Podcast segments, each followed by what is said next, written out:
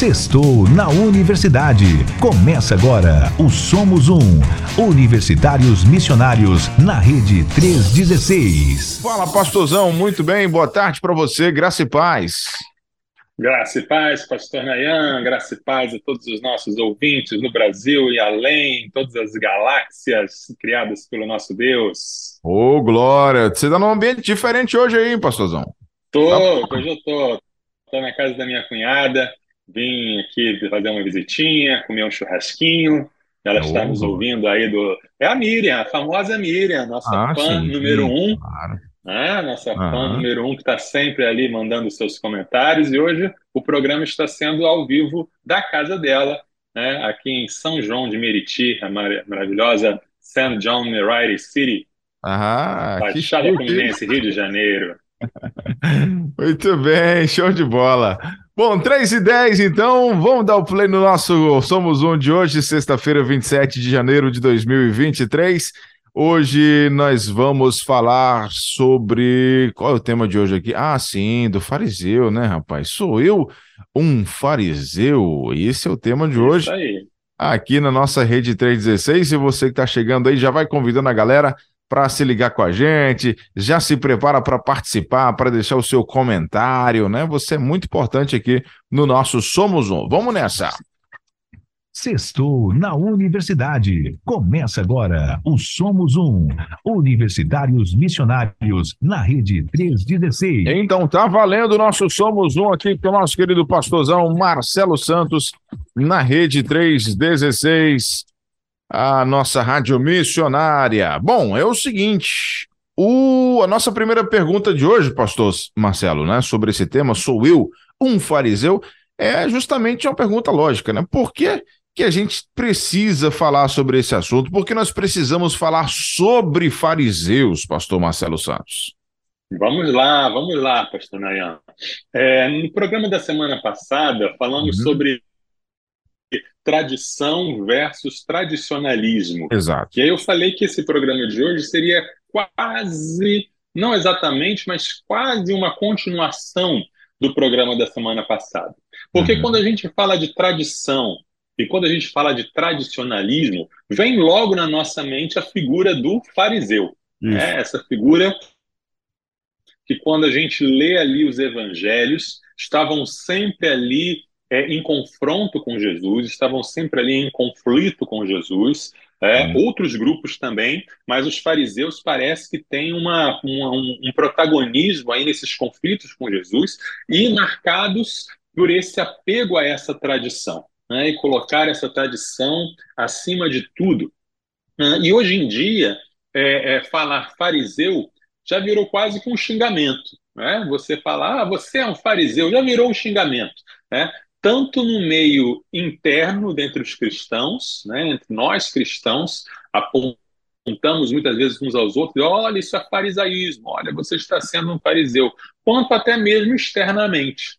É, é, no meio acadêmico, né, quando a gente se posiciona, já que nosso projeto Somos Um, para quem ainda não conhece, a gente tem a, o objetivo de dar ferramentas para o cristão universitário cumprir a sua missão dentro da universidade, fazendo discípulos, é, edificando a sua vida com Deus, defendendo a fé e mantendo a cosmovisão cristã, nesse meio universitário, quando alguém se posiciona como um cristão, quando alguém se posiciona como alguém que tem crenças, tem valores, ele é logo taxado de fundamentalista ou de fariseu. Né? Uma outra característica que está muito ligada a, a, a, esse nome de fariseu é a hipocrisia. Né? É, é, fariseu é alguém que aparenta uma coisa né, na, na, mentalidade popular, no imaginário popular. É alguém que aparenta alguma coisa, mas não é. O famoso santo do pau oco, né? o famoso hipócrita, aquele que, que é, é logo se revela ser algo aquilo que ele não é. Né? Tem um discurso de um jeito, mas tem uma prática de outro. Né? E aí, fariseu, são duas coisas. Primeiro, quando a gente faz essa pergunta, sou eu um fariseu? Será que realmente é, é, fariseu é tudo isso de ruim? Será que não tem nada de bom que a gente pode aprender com eles? Eu sempre gosto de, de quando a gente reflete sobre algum assunto, a gente olhar de um ângulo que não foi muito visto. Né? Então, é, já é tão comum né, é, é, é, malhar os fariseus igual se malha o Judas, mas será que não temos nada para aprender com eles? Será que é tão ruim assim ser comparado, ser chamado de fariseu? É? Por que muitas vezes somos chamados de fariseu? O que, é que está incluído nisso? E, por outro lado, existem, de fato, coisas muito negativas é, é, nas práticas dos fariseus. E a gente precisa, nós que trabalhamos na universidade, que levamos essa, essa, esse xingamento de fariseu, e nós também, cristãos em outros lugares, precisamos nos perguntar: estou sendo um fariseu? É, estou eu é, seguindo os exemplos ruins desse grupo? Ou estou seguindo os exemplos bons, se é que tem exemplos bons? Estou caindo nas armadilhas que eles caíram? Então, por isso, essa, esse tema de hoje. Né? Eu, por isso que o título do programa, o título desse programa de hoje, não é Será que o meu irmão é um fariseu? Né? Mas é o contrário, será que eu sou o fariseu? Sou eu um fariseu? É quando você volta a reflexão para você mesmo, quando você enxerga-se no espelho e você reflete sobre isso, eu acho que essa é uma discussão que pode ser muito útil para cristãos universitários, para cristãos fora da universidade, para todo mundo de maneira geral. Interessante, interessante. Eu, é, eu acho bem legal essa forma da gente refletir, porque é, a gente está sempre acostumado em olhar para o outro, né? Olhar para o outro. Quando você é. joga a responsabilidade para você, aí até a forma de você analisar, ela talvez fica um pouquinho mais precisa e você começa realmente é, sentir efeitos na sua vida em relação ao assunto que você está abordando. Então, legal. Primeiro, sabendo né, desse, desse porquê né, que a gente precisa falar sobre isso, é, a gente precisa também saber quem são eles, né, pastor? Né? Quem uhum. eram esses caras, na verdade? Quem eram os fariseus, para quem está chegando aí na 316 agora? Explica Isso aí. Quando a gente quando a gente lê os evangelhos, né, eles já estão lá, né? Eles aparecem lá e falam ah, os fariseus, os discípulos de fariseus e Jesus, então é, é, entrou em conflito com os fariseus, mas a gente fica faltando essa história de onde eles surgiram, né? Porque eles de fato surgiram naquele período interbíblico, é, naquele período de 400 anos entre Malaquias e Mateus, entre o uhum. final do Antigo Testamento e o começo do Novo Testamento. Porque é. houve ali 400 anos em que Deus ficou em silêncio, 400 anos em que Deus não mandou nenhuma palavra profética nova, mas o mundo não parou nesses 400 anos. Então, coisas aconteceram no mundo, coisas aconteceram em Israel. Então, vou dar uma breve contextualizada aí para uhum. os irmãos que não creem, todo mundo tem a obrigação também de conhecer história antiga, nem todo mundo tem a, essa, essa, é, é, essa obrigação mesmo de saber. Então, vamos lá. Quando o Antigo Testamento termina, né, o povo de Israel está sob o domínio dos persas, né? Veio Ciro, depois Artaxerxes, Assuero, né, todo aquele Dario, aquele povo ali que dominou a Pérsia e o povo estava de volta à terra prometida, estava de volta à Palestina, mas sobre domínios desse império. Depois dos persas vieram os gregos, o famoso Alexandre o Grande, né, que conquistou a Pérsia e conquistou então todos aqueles territórios, inclusive a Palestina, inclusive a terra ali Jerusalém, etc. Depois que Alexandre o Grande morreu, os territórios deles foram divididos em, em, entre os seus quatro generais, porque ele não tinha filhos. E a parte que ficou ali da Terra Santa, da Palestina, ficou com um homem muito ímpio, muito malvado, chamado Antíoco Epifânio. E esse homem, esse imperador, ele quis eliminar a força a, a, a religião de Israel. Ele quis que a forçar mesmo o povo judeu a adorar os outros deuses, a adorar ele. Ele chegou a invadir o templo e, e sacrificar um, um porco no altar, no Santo dos Santos, e ele queria obrigar e, e, obrigar o povo a deixar de ser judeu, é o processo chamado helenização, né, para se tornar como o, o, os, os gregos. Só que aí o povo, alguns do povo aceitaram isso, mas alguns se rebelaram. Então houve uma revolta dos chamados é, macabeus, né? Então Judas Macabeu que se tornou ali aí o Simão, o seu os filhos, toda uma família ali que pegou em armas para lutar em nome do Senhor, para manter-se, para manter a fé pura e genuína. Então houve uma guerra e eles conseguiram durante uns 100 anos mais ou menos se manter independentes, conseguiram ter um reino ali independente, né? Esses, esses, esse grupo, né, que lutou para manter viva a fé, eles eram chamados de Hassidim ou piedosos, né? O nome deles eram os piedosos. E aí depois, aí depois veio o Império Romano, mas esse grupo, essa mentalidade de precisamos nos manter puros, né? Surgiu o grupo chamado Perushim, que é esse que veio a palavra fariseu, que significa os separados. Então era ele é, é, é daí que vem esse grupo. Então, depois que o Alexandre o Grande dominou, ele morreu, e eles, é, é, o governo ali da, da, da, Palestina, da terra ali dos judeus, ficou sob o domínio de um homem muito perverso chamado Antíoco Epifânio. E era um homem que queria forçar o povo judeu a abandonar os costumes, abandonar as leis, abandonar a adoração a Deus. Uhum. Ele forçou, inclusive, ele até sacrificou um porco no altar de Deus, no altar é, do Santo dos Santos, e ele é, é, obrigava alguns judeus se renderam, alguns judeus passaram a querer ser, digamos assim, é, da moda, né? A moda era ser igual aos gregos, que era o período chamado helenismo, que era a imitação da cultura e dos costumes gregos. Só que houve então uma revolta e um grupo é, é, chamado os Macabeus, eles se rebelaram, fizeram uma, uma guerra civil e conquistaram então a independência, né?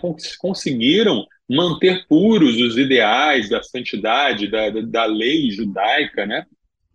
E nesse movimento aí é, é, surgiram os chamados é, Hassidim, né? Que eram os homens piedosos. E depois esse grupo passou a ser chamado de os Perushim, que significam os separados. E dessa palavra Perushim é que vem o nosso fariseu.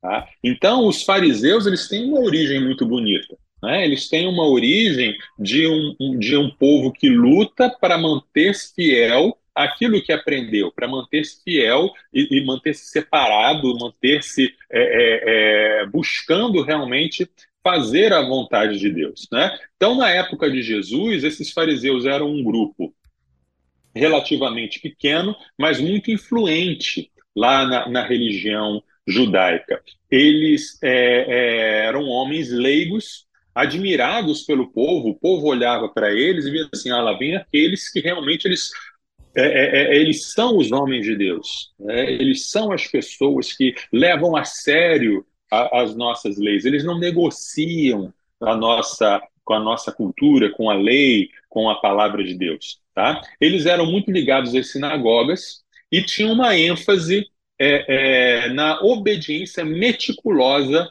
da lei. Eles achavam que o Messias ele só iria voltar, ou melhor, só iria vir e libertar o povo de vez, porque o povo ainda estava sob o domínio dos romanos. É, o Messias só iria vir quando todo o povo, todo Israel, estivesse obedecendo a lei direitinho, sem falhar. Então, eles pregavam para as pessoas, eles ensinavam para as pessoas e eles é, mostravam, através do exemplo, de que eles deveriam, é, o povo deveria obedecer tanto o Antigo Testamento, os 39 livros, quanto também as tradições que vieram depois, as interpretações e as explicações e outras tradições que vieram depois. Nós temos na Bíblia alguns fariseus que seguiram Jesus. Nicodemos, por exemplo, né, ele era um fariseu, foi se encontrar com Jesus e lá no finalzinho da vida de Jesus ele está lá de tentando de alguma forma né, é, é, é, defender Jesus. O José de Arimateia, que era membro do Sinédrio, possivelmente também era um membro é, dos fariseus. Em Atos capítulo 15, nós vemos alguns dos fariseus lá no concílio de Jerusalém, é, é, ou seja, eles eram fariseus, mas eles tinham aceitado Jesus, eles tinham reconhecido Jesus como Messias. Né? O próprio apóstolo Paulo, que antes de se converter, ele também era é, fariseu. Tá? Nós vemos, é, havia várias escolas, as escolas mais famosas entre os fariseus era a escola de Hilel, que era uma escola mais, mais rigorosa, né? E a escola de, de Shammai, que era mais, mais liberal, né? ou seja, a escola de Hillel era aquela que seguia mais, tinha uns, uns preceitos mais difíceis de seguir, e a escola de Shammai era aquela mais assim, um pouco mais leve de se seguir de vez em quando. E aí eu vou fazer uma pergunta para você, Nayan. Sim. Qual você acha, né, qual dessas duas escolas aí dos fariseus que Jesus se aproximava mais, que Jesus concordava mais? A escola mais rigorosa ou a escola mais liberal? Boa pergunta. boa pergunta, boa pergunta. Eu vou no chute, né, pastor? É muito difícil, porque Jesus, ele, ele, em alguns momentos, ele, ele, ele parece, né, pegar um pouquinho de um, um pouquinho de outra, sabe? Jesus, ele tem, Isso. Ele tem essa vibe. Mas eu vou, eu vou como se ele fosse um, um, um, um tradicional. Vou, vou arriscar aí. Ou não? Errei? Tá certo, acertou. Ah, acertou. Jesus ele se aproximava mais no entendimento dele é, é, da escola de Hillel, que era mais rigorosa do que da escola de Shammai. Uhum. Um exemplo disso é a questão do divórcio. Né? É, quando a gente vê lá em Deuteronômio 24.1, deixa eu ler aqui, Deuteronômio capítulo 24, versículo 1, é, se um homem tomar uma mulher e se casar com ela, e se ela não for agradável aos seus olhos, por ter ele achado coisa indecente nela, e se ele escrever uma carta de divórcio e a entregar à mulher e a mandar embora, e aí continua dizendo: a escola de, de Hillel interpretava esse versículo aqui, se ele achar alguma, alguma coisa indecente nela, interpretava isso é imoralidade, isso é pecado, isso é infidelidade. Essa é a justificativa para um homem dar o divórcio para a mulher. A escola de Shammai abria esse conceito e, e falava praticamente qualquer coisa que o homem achasse de, de ruim, até queimar o jantar, era possível, era, era um, um, um motivo para o homem se, se divorciar da mulher. Então Jesus ele se filiou mais ou, se, ou concordou mais com essa interpretação mais rigorosa, né? Curiosamente, é, um dos discípulos famosos desse Hilel era o Gamaliel, e um dos discípulos famosos de Gamaliel era Saulo, né? o apóstolo Paulo. Né? Os escribas eram muito influenciados por eles, é, é, e como é que o, e havia um outro grupo ali dos, dos judeus chamados essênios, eles falavam que os fariseus eles eram muito moderados, né? Os fariseus eles eram muito é, é, é, acomodados, né? Os essênios eles eram mais ainda radicais, a ponto de dizer assim, não vamos viver em comunidade, vamos viver no deserto, porque esse povo está todo corrompido, né? O Paulo muito esperto, muito inteligente como ele era, ele aproveitou essas divisões que havia dentro do judaísmo, essas brigas que existiam dentro do judaísmo, semelhantes mais ou menos às brigas entre as denominações que existem no meio cristão, Paulo aproveitou isso para a defesa dele. Né? É, uma das coisas que os fariseus acreditavam era na ressurreição, e outros grupos não. E aí Paulo diz assim, estava lá se defendendo, né? Atos 23, de 6 a 9, como Paulo sabia que uma parte do sinédrio se compunha de saduceus e outra de fariseus, exclamou: Irmãos, eu sou fariseu, filho de fariseus. Estou sendo julgado por causa da esperança da ressurreição dos mortos.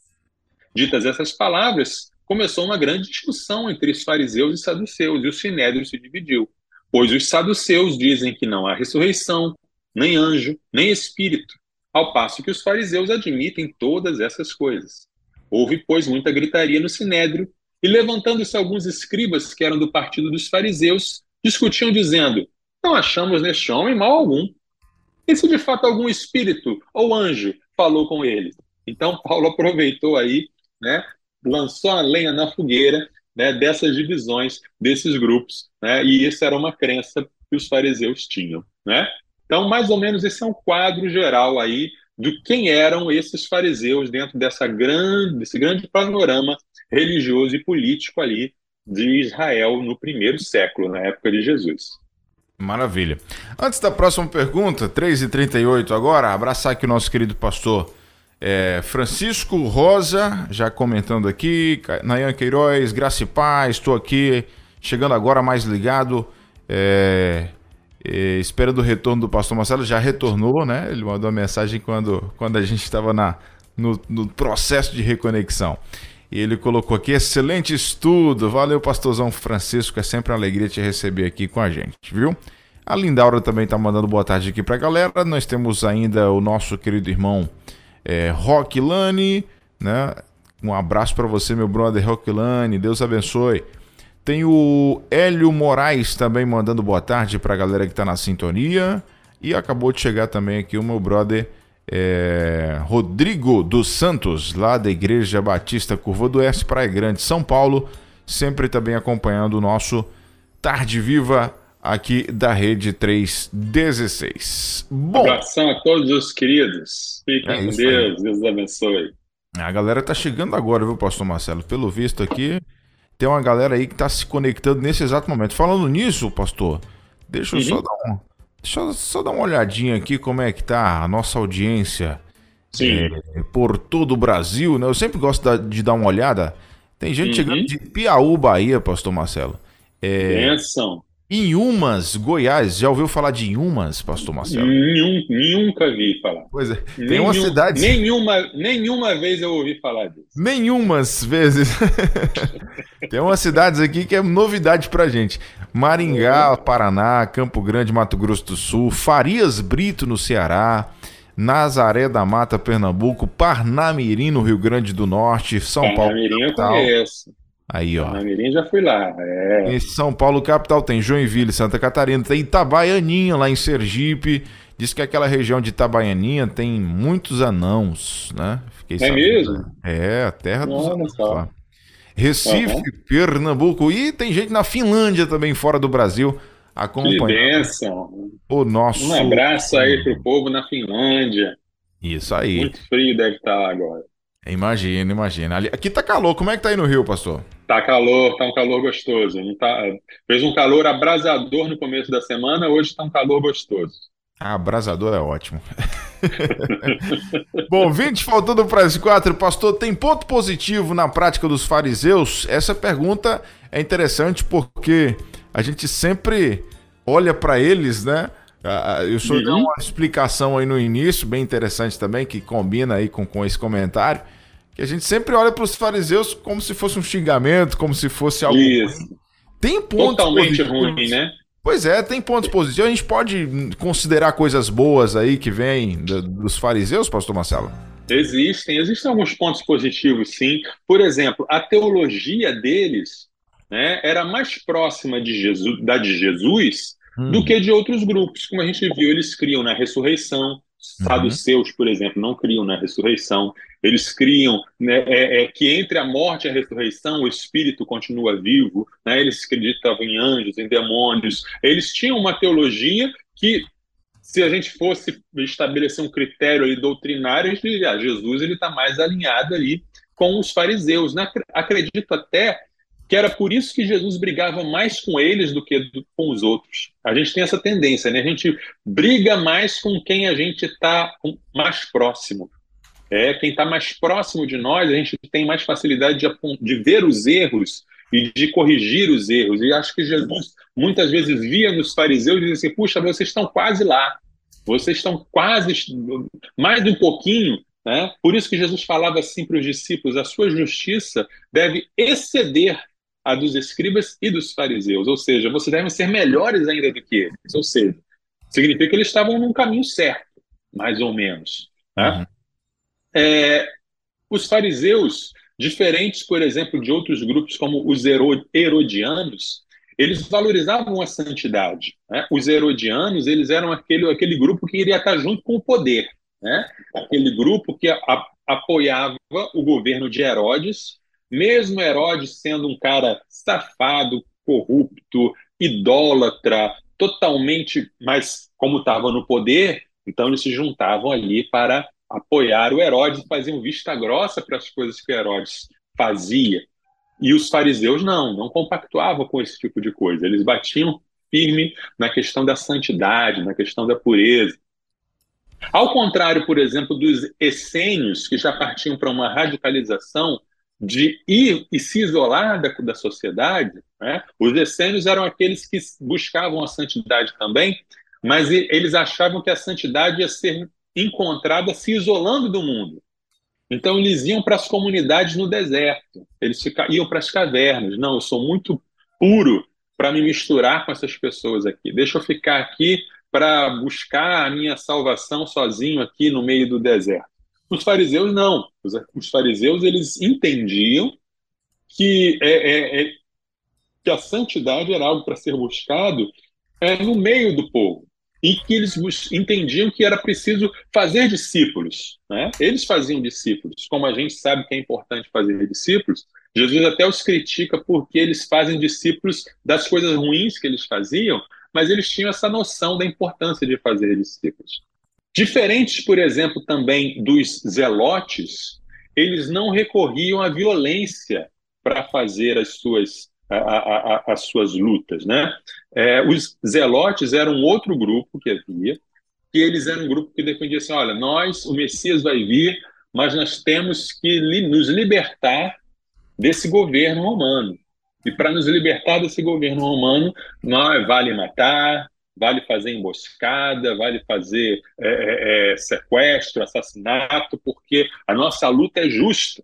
Então, se a nossa luta é justa, os fins justificam os meios. Então vamos matar, vamos fazer guerra. Esses eram os zelotes.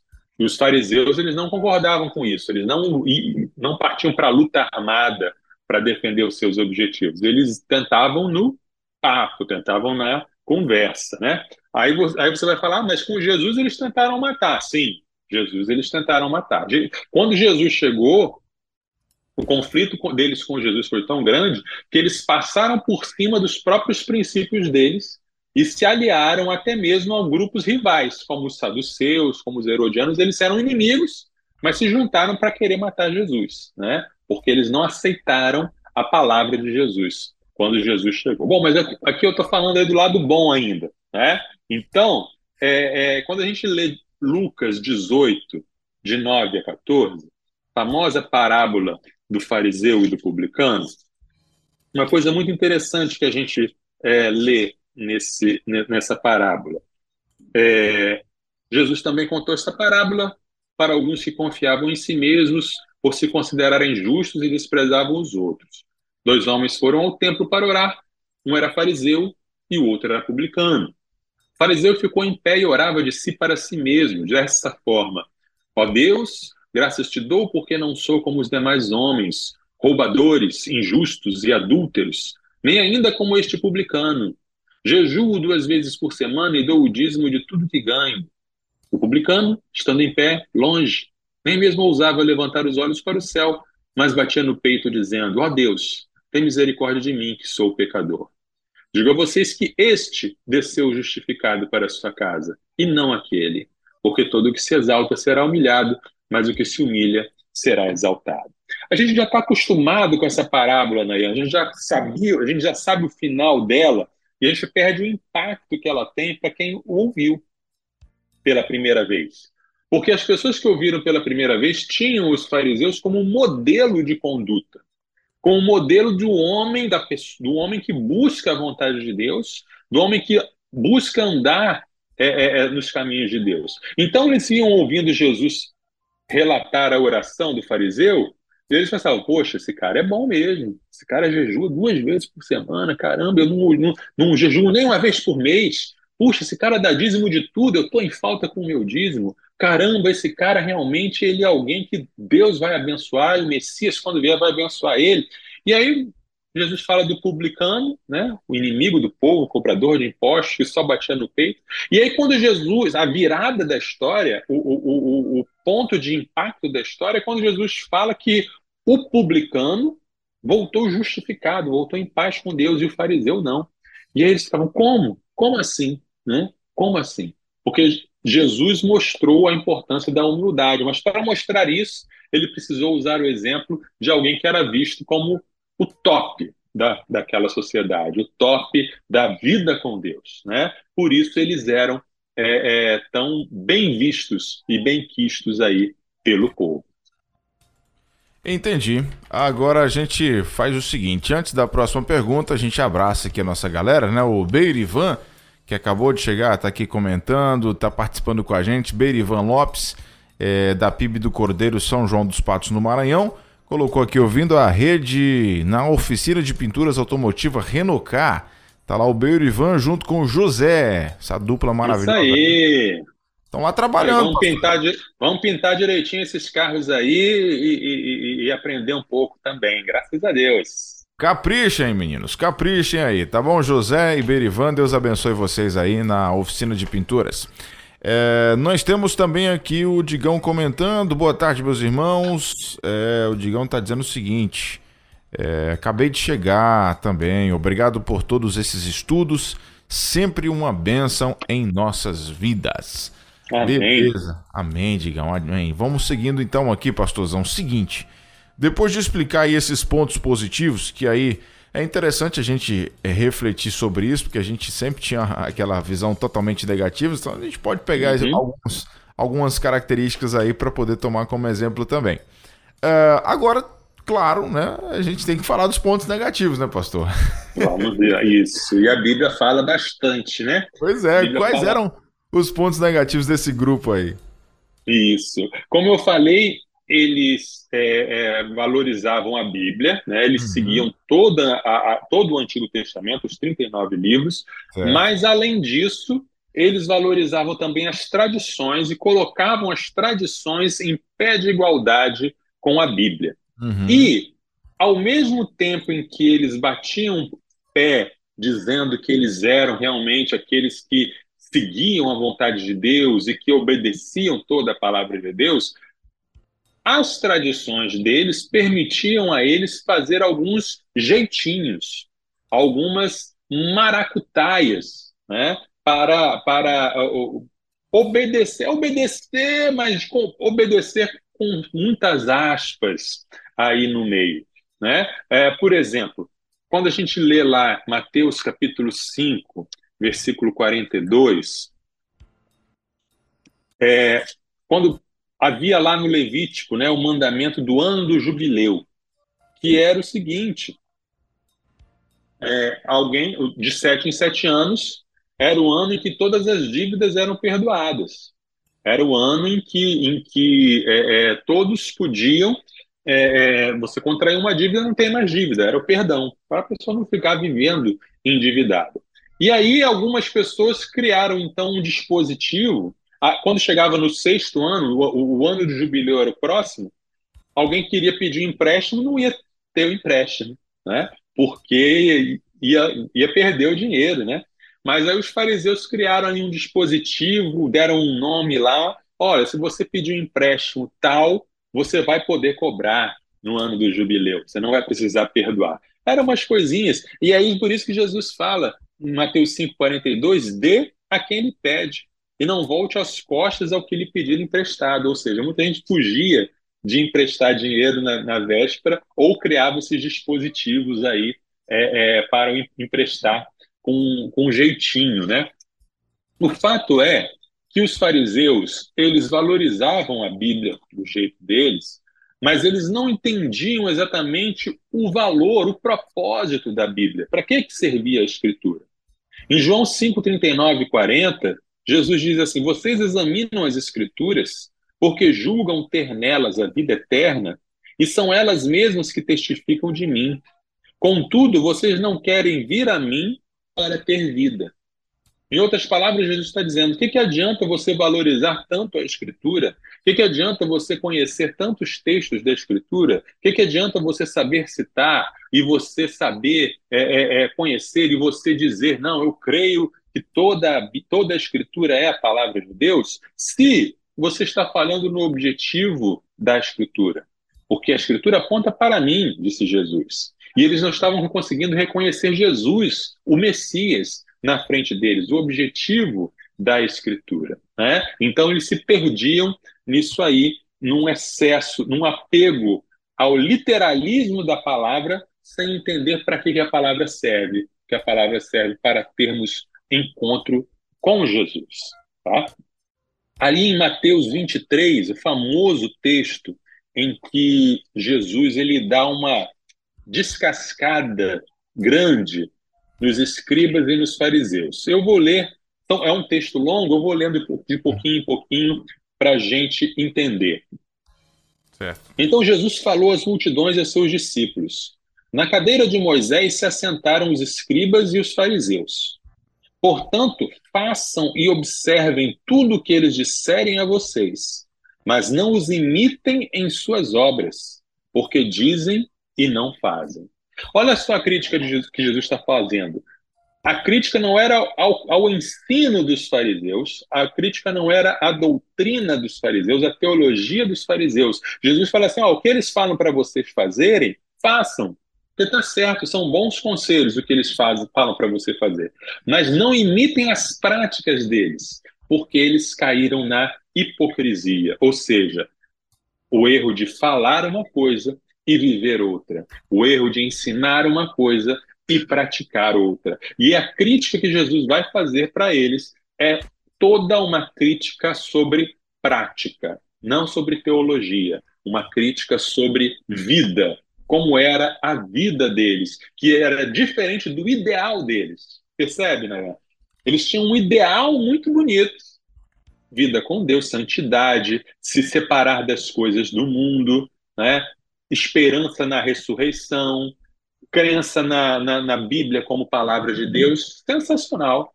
Mas a prática já estava distante desse ideal que eles tinham começado lá atrás. Hipocrisia, a, a máscara do ator que desempenha um papel. Versículo 4. Atam fardos pesados, difíceis de carregar, e os põe sobre os ombros dos outros, mas eles mesmos nem com o dedo querem movê-los. Outra prática errada dos fariseus a falta de amor.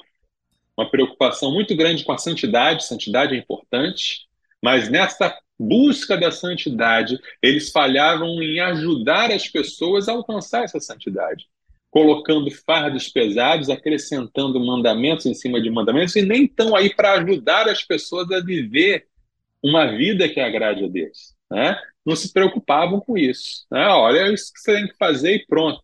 Não ajudavam, faltava amor, faltava compaixão pelos, pelas pessoas. Versículo 5: Praticam todas as suas obras, a fim de serem vistos pelos outros pois alargam os seus filactérios e alongam as franjas de suas capas, ou seja, uma busca por glória pessoal, uma busca por ser visto pelos outros e por ser reconhecido pelos outros. Em Mateus 23, a gente vai ver várias críticas que Jesus faz a, a esse grupo, nas né? práticas desse grupo. Né? Como eu uhum. falei, eles eram hipócritas, não amavam as pessoas, buscavam glória e buscavam vantagens para si, ou seja, eles iam fazer oração nas casas das viúvas para comer a comida das viúvas. É, eles não tinham perspectiva correta do que era mais importante, quer dizer, eles valorizavam mais aquilo que era exterior, né, como a limpeza dos jarros e dos copos e dos pratos, é, como Jesus fala, eles coavam o mosquito e engoliam o camelo. Né? Ou seja, eles se preocupavam com coisas como, por exemplo, o dízimo, que é uma, que é uma coisa importante, que Jesus fala: olha, vocês devem fazer isso sim, mas esqueciam de aspectos mais importantes, como a justiça, como a misericórdia, como a verdade. Né? É, porque é mais fácil, né, Nayan, você, valoriza, você manter uma justiça exterior. É mais fácil você manter comportamentos externos e em vez de limpar o interior, em vez de olhar para dentro de si, para dentro do coração e purificar realmente, tirar o pecado que está dentro do coração. É, por causa dessas atitudes, eles atrapalhavam as pessoas que queriam se achegar a Jesus e até mesmo colocavam em questionamento a própria obra de Jesus, ao ponto de ver o milagre de Jesus e dizer que aquilo veio de Satanás. Né? Então você vai vendo como que vai tem uma descida gradativa ali de algo que começa bom, mas vai descambando. Começou bom, o ideal da pureza, o ideal da santidade, o ideal da vida com Deus, mas isso vai entrando numa busca por glória pessoal, por vaidade, aí vai entrando num uma valorização do exterior e não do interior, uma vida de hipocrisia, uma vida de comportamentos apenas exteriores para serem aplaudidos. E esse, e esse coração que vai ficando cada vez mais sujo, corrompido, porque não é tratado, chega ao ponto de, quando encontra Jesus, não vê a luz de Jesus. Quando vê Jesus, acha que está vendo um demônio. Quando vê Jesus, se une aos próprios adversários para matar Jesus. Né? Quando vê um milagre de Jesus, quando vê, por exemplo, Lázaro ressuscitado, em vez de se prostrar e dizer, nossa, realmente esse é o Messias que a gente esperava, não, vamos matar Lázaro, vamos matar Jesus. Né? Repare, Nayan, repare, nossos ouvintes, que todas essas falhas aí dos fariseus não são falhas que vêm de um sistema de doutrina, não são falhas que vêm de um. Ah, porque eles têm uma teologia errada. Não. As falhas dos fariseus são falhas do coração, são falhas de indivíduos, são falhas, são erros, são pecados do coração humano. Por isso que é muito importante a gente fazer um autoexame. Por isso que é muito importante a gente dizer: sou eu um fariseu? Estou sendo, estou eu caindo nesses pecados? É, por quê? Porque não é um teste de ortodoxia que vai nos salvar. No último dia, Jesus não vai se preocupar em perguntar se nós somos arminianos, calvinistas, pré-milenistas, ou se nós acreditamos no batismo infantil, ou se nós somos dessa corrente ou daquela corrente. Jesus vai ver a nossa fé manifestada na nossa vida né? uma fé que produz uma transformação do interior para o exterior. Né? Então, esse é, o, esse é o recado que precisa ficar muito claro na nossa mente quando olhamos para esses exemplos dos fariseus. Pois bem, então esses exemplos negativos, né, vamos dizer assim, esses pontos negativos também podem nos ajudar muito. Aliás, pastor, é justamente né, sobre isso a nossa, a nossa última pergunta, né? Né? Vendo então esses pontos positivos, né? surpreendentemente tem pontos, pontos positivos. É, vendo também, né? conhecendo os pontos negativos desse grupo, é, é, como que esses exemplos positivos e negativos dos fariseus podem nos ajudar, pode me ajudar como cristão a ser um servo melhor, um cristão melhor, um filho de Deus melhor? Amém. Em primeiro lugar, é, valorize a Bíblia porque uhum. ela nos apresenta Jesus. Né? Não caia no erro, como a gente vive hoje num mundo secularizado, como a gente vive num mundo que não valoriza a palavra de Deus, que não valoriza a verdade. Né? Não caia no erro de, ah, eu não quero ser um fundamentalista, eu não quero ser alguém rígido, então eu vou dizer que tudo é relativo e que a Bíblia não é importante. Não. Valorize essa palavra de Deus, valorize esse livro, porque nesse livro você encontra Jesus Cristo. Né? Então, valorize a Bíblia no sentido de ela existe para levar você a Jesus. E busque, ao ler a Bíblia, ao estudar a Bíblia, ao meditar na Bíblia, ter sempre um encontro com Jesus. Peça a Deus para ele levar você a se encontrar com Jesus nas páginas da Escritura.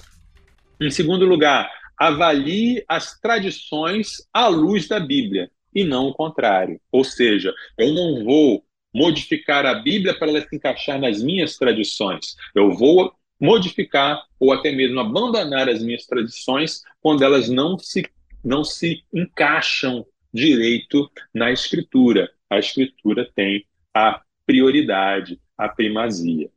Em terceiro lugar, por causa da esperança da ressurreição, lute por uma vida melhor agora.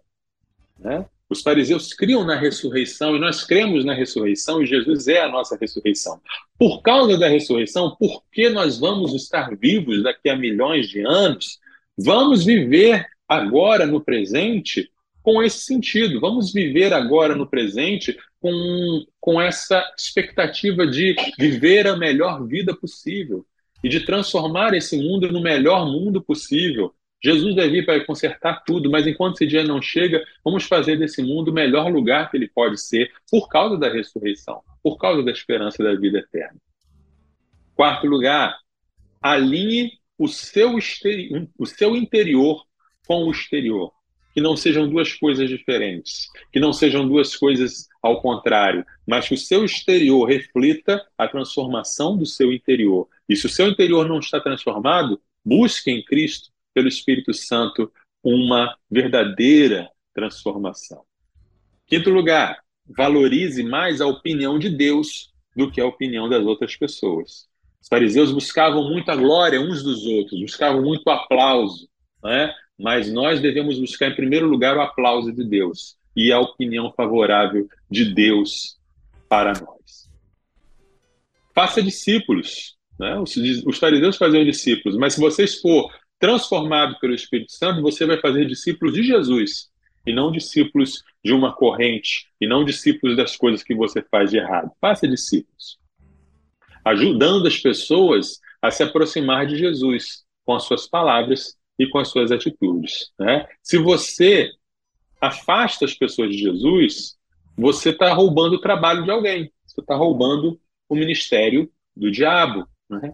porque o diabo é que tem esse ministério de afastar as pessoas de Deus. Então, aproxime as pessoas de Jesus pelo seu jeito, pelas suas palavras. E entenda, finalmente, entenda que ser santo é amar. Se você ama, você está sendo santo, você está vivendo como Deus quer. Se você não ama, se a sua vida de santidade ela repele as pessoas, ela maltrata as pessoas, ela afasta as pessoas, você não está sendo santo. Isso não é santidade. Isso é outra coisa, tá? Então, ser santo é ser como Jesus. E ser como Jesus é amar como Jesus. Acho que essas são as dicas, as principais coisas que a gente aprende com os fariseus. Beleza, beleza. Guardou aí, galera. Guardou mesmo no coração. É muito legal. Gostei desse assunto de hoje, né? Falar sobre os fariseus é bem, é bem interessante. É, bom, pastor, dito isso, né, e aprendendo sobre esses pontos positivos e negativos para a gente colocar em prática e se tornar um cristão melhor, a gente só tem a te agradecer mais uma vez. Né, Eu que agradeço a oportunidade. E é sempre um prazer estar aqui batendo esse papo contigo e, e recebendo feedback aí dos irmãos. Tem sido uma alegria toda sexta-feira estar aqui com vocês. É isso aí. E semana que vem, de que, que nós já vamos falar, pastor? Já pode adiantar para nós o assunto? Posso sim. O Evangelho e a questão indígena. O Evangelho e a questão indígena, olha aí, muito bom esse tema. Então é isso. Convido o pessoal para conhecer o Somos Um. Tem muita gente nova chegando na 316 agora, pastor. O projeto Somos Um é um ministério da Junta de Missões Nacionais que visa capacitar e treinar o universitário cristão para exercer a sua, sua atividade, para fazer discípulos na universidade. Você pode me contactar, tem o nosso Instagram, arroba Somos Um, é, arroba Universitários Missionários, tem a página do Facebook também, do, do Somos Um Universitários Missionários, e lá você pode me contactar, você pode é, é, marcar para eu ir na sua igreja, para eu ir na sua, na sua, na sua associação, no sua, na sua juventude, para dar treinamentos sobre evangelização discipuladora, vida com Deus, cosmovisão cristã, defesa da fé. Temos também vídeos no YouTube, no arroba, somos, no arroba Somos um, Universitários Missionários. Temos materiais para baixar gratuitamente no portal do líder do Igreja Multiplicadora. E temos também nossos materiais que você pode adquirir na Livraria Missões Nacionais. Né? Então, siga-nos, acompanhe-nos e vamos juntos é, ajudar a ganhar essas universidades para Jesus. Amém. Falou e disse. Pastorzão, um abraço aí obrigado mais uma vez pelo esforço, né? Hoje foi um pouquinho instável aí a Hoje foi, foi luta, hoje foi, foi luta, voltou, mas... mas... somos guerreiros, não desistimos nunca e deu tudo É certo. isso aí, é isso aí. Deus abençoe a todos. Valeu, um abração, bom Até final de semana semana. que vem, se Deus Marcelo. quiser. Até, um abraço, tchau, tchau. Sextou na Universidade. Universitários Missionários na Rede 316.